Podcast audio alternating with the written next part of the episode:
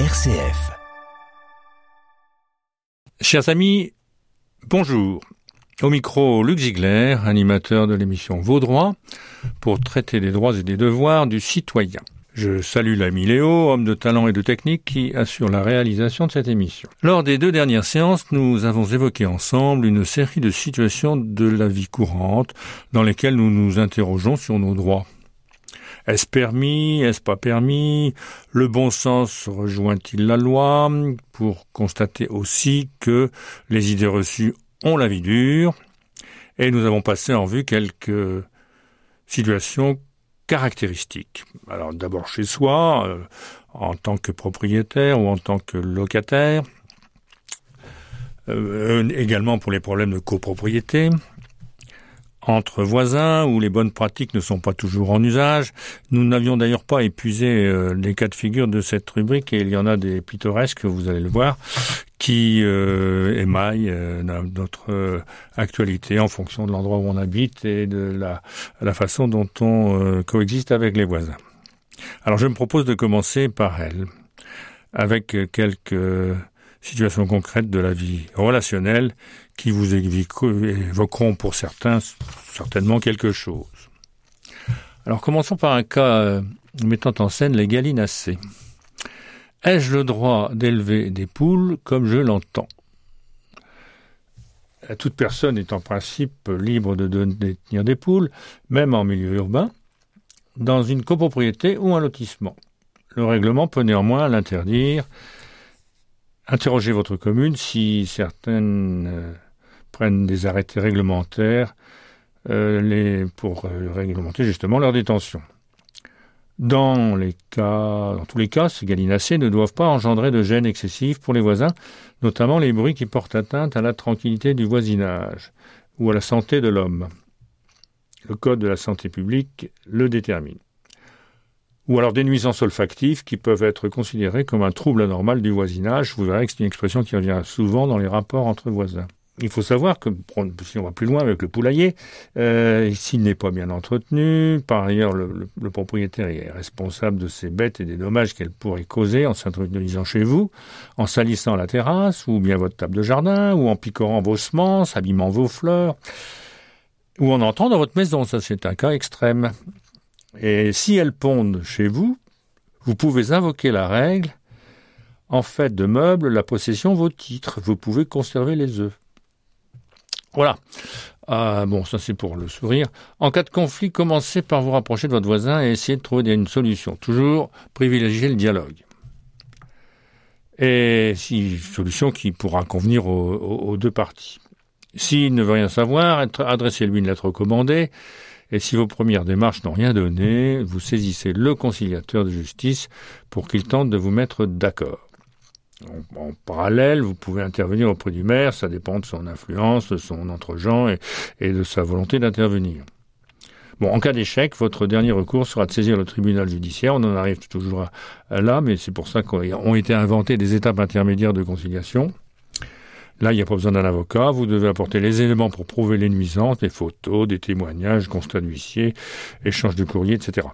Sachez que vous n'obtiendrez gain de cause que si la nuisance est importante.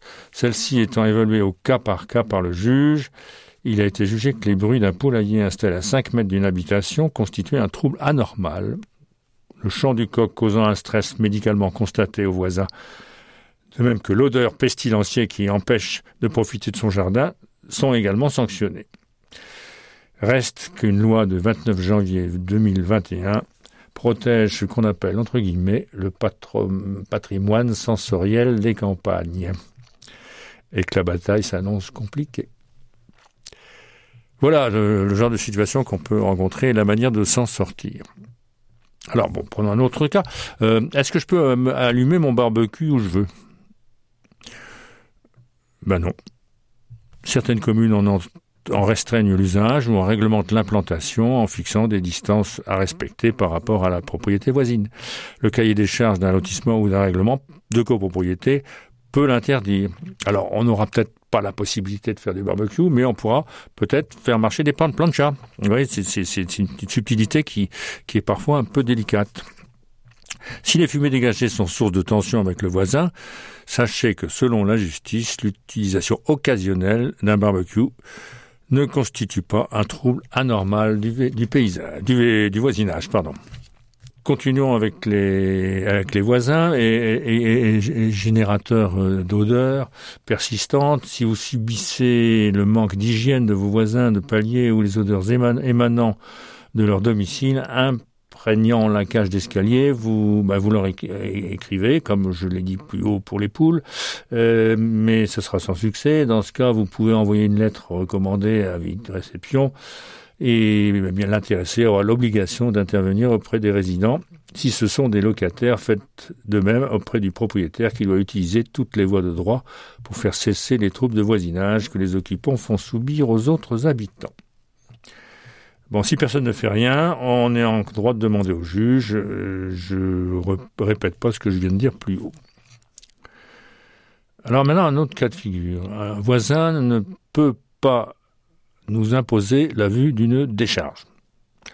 Voilà un cas qui a été plusieurs fois observé. Un voisin achète un terrain non constructible en face de chez vous et le transforme en dépotoir. Plaques de béton, ferraille, bidon, etc. consultez, le maire vous dit qu'il en a le droit. Eh bien, il se trompe. Votre voisin doit assurer la gestion de ses déchets afin qu'il ne nuise pas à l'environnement et qu'il ne constitue pas, là encore, un trouble excessif. Le maire peut lui enjoindre en irrémédier en vertu de ses pouvoirs de police et vous pouvez adresser à votre voisin ainsi qu'au maire une lettre recommandée pour trouver une solution amiable. Dans les 15 jours, on peut euh, solliciter un conciliateur de justice qui interviendra. Si aucun accord n'est trouvé, on, arrive encore une fois au tribunal. Mais euh, dans ce genre de situation, il y a des délais. Vous ne pouvez pas non plus laisser euh, les choses en l'état pendant plusieurs années avant d'intervenir. Donc soyez vigilants sur ce plan-là avec les troubles anormaux du voisinage. Il faut dire aussi que dans ce dispositif, il y a des cas euh, d'appréciation qui sont subjectifs et quelqu'un peut trouver un bruit euh, excessif alors que l'autre le, le, le, le, considérera comme négligeable. Là, c'est l'appréciation du juge à la fin de la procédure qui effectivement permet de trancher. Et lui, le juge, il juge aussi avec ses oreilles. Bon, un autre cas de figure là qui concerne peut-être les plus jeunes, avant 22 heures, avant 22 heures, ai-je le droit d'écouter ma musique à fond? Eh bien non. Profitons-en pour réfuter une autre idée reçue selon laquelle il faudrait faire évaluer par un expert les décibels du bruit incriminé pour savoir s'il dépasse les seuils autorisés. Seuls les bruits liés à une activité professionnelle, sportive, culturelle ou de loisirs doivent être mesurés. Par exemple, celui occasionné par un supermarché qui se fait livrer à 5 heures du matin. Euh, pour les autres, ce, qui sont des bruits de comportement liés à la vie quotidienne, euh, cris, électroménager, musique, il n'est absolument pas nécessaire de les faire mesurer, ils peuvent être constatés à l'oreille. Euh, donc, voilà déjà une indication qui vous éclaire sur la, manière de, gérer les choses.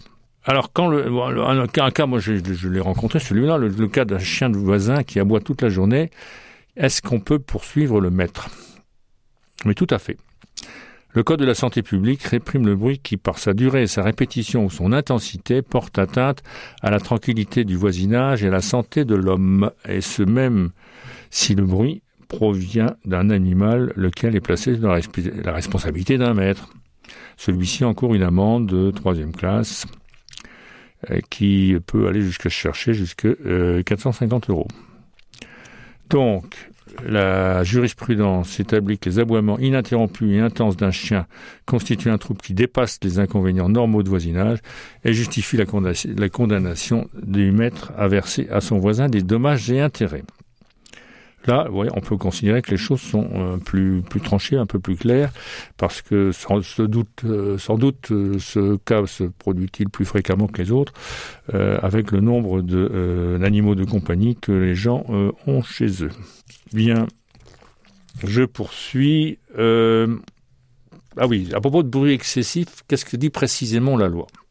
Aucun bruit particulier ne doit, par sa durée, sa répétition ou son intensité, porter atteinte à la tranquillité du voisinage ou à la santé de l'homme. Dans un lieu public ou privé, qu'une personne en soit elle-même à l'origine ou que ce soit par l'intermédiaire d'une autre personne, d'une chose dont elle la garde ou d'un animal placé sous sa responsabilité. Voilà sur quoi se fonde le juge pour déterminer son, euh, entendement euh, quand un, litige arrive à lui. Ah, autre cas, intéressant, qui est plus, lié à, l'évolution euh, à la fois des pratiques et, des mœurs. Mes voisins doivent surveiller leurs nuisances sonores pendant leur séance de jacuzzi.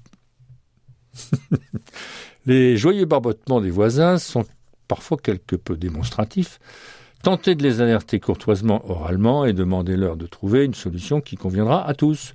Déplacer euh, l'instrument un peu plus loin ou ne pas l'utiliser tard le soir euh, quand il est convenable de dormir.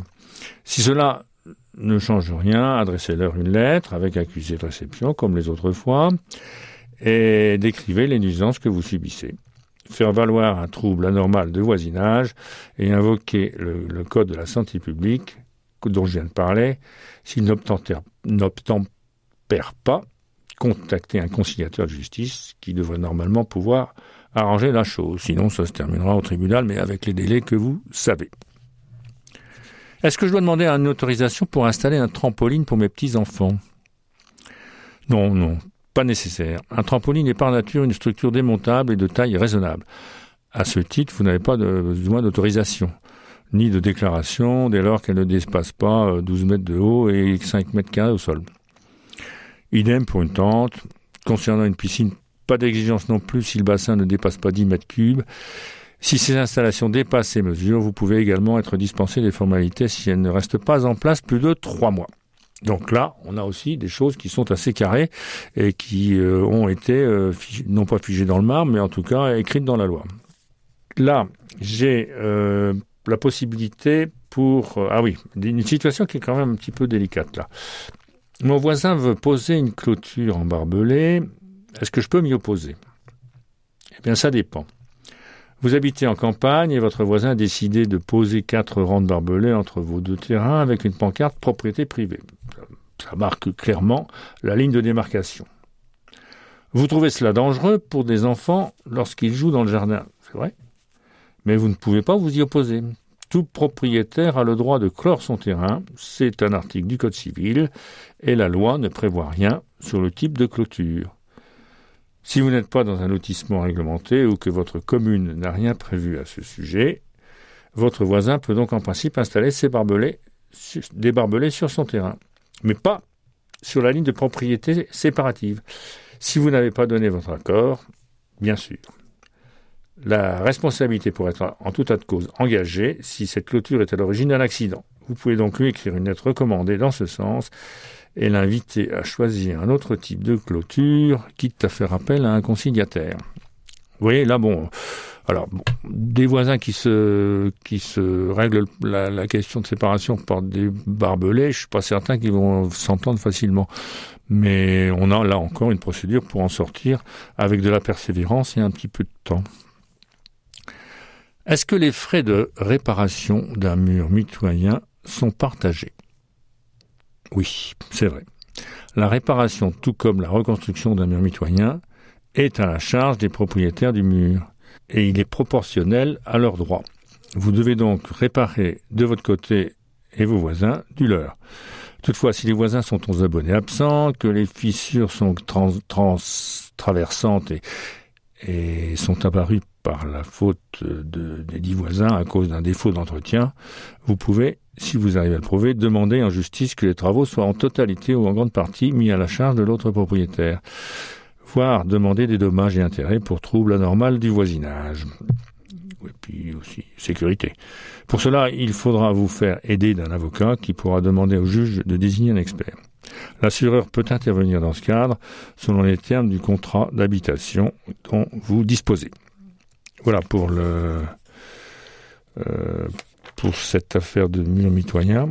Et là, évidemment, hein, les, barrières en barbelé ou les murs mitoyens, euh, il faut arriver à, une entente parce que de toute façon, euh, c'est pas la guerre ouverte à terme, enfin à, longueur de temps.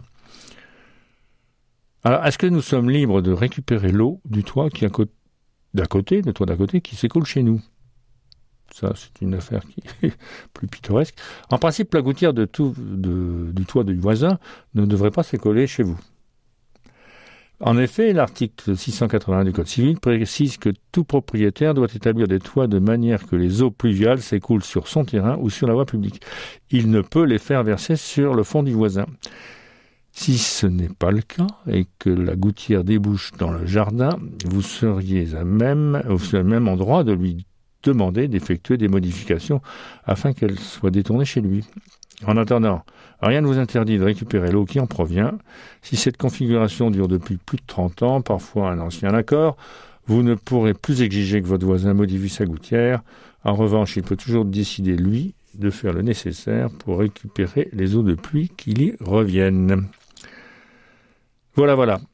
Donc euh, j'en termine là pour euh, pour aujourd'hui. Je pense que maintenant on va se tourner un petit peu vers la rentrée et je continuerai à vous adresser des, des, messages sur les problèmes de, de droit et de devoir dans la vie quotidienne, mais en développant aussi euh, avec des invités que je pourrais solliciter les les différentes procédures de conciliation, de médiation, de procédures participatives euh, avec un dialogue d'avocats, de, rôle de l'avocat dans ces procédures et, des accords euh, tels qu'ils peuvent être euh, élaborés en bonne et due forme.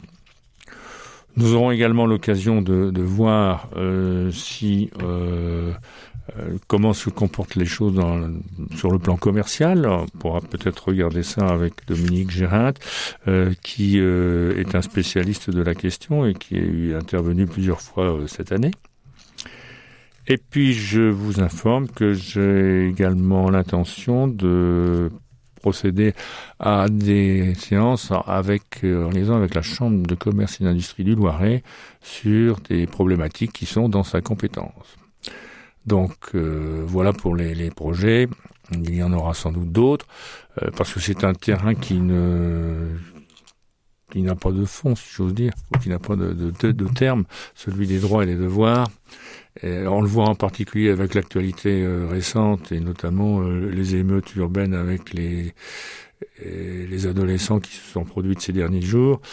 Je pense que maintenant, eh ben, on peut s'attendre à un été qui sera, qui sera ce qui sera, mais qui sera chaud, et sur le plan de la température, mais qui nous permettra de prendre un peu de recul pour préparer l'année suivante avec le maximum de soins. Voilà, je vous souhaite à tous et à toutes très bonnes vacances. Je dis de la même chose à mon compère Léo. Et puis, euh, je vous dis à l'année prochaine, en septembre, enfin à l'année à l'année scolaire prochaine, si j'ose dire. Voilà, merci beaucoup, à bientôt.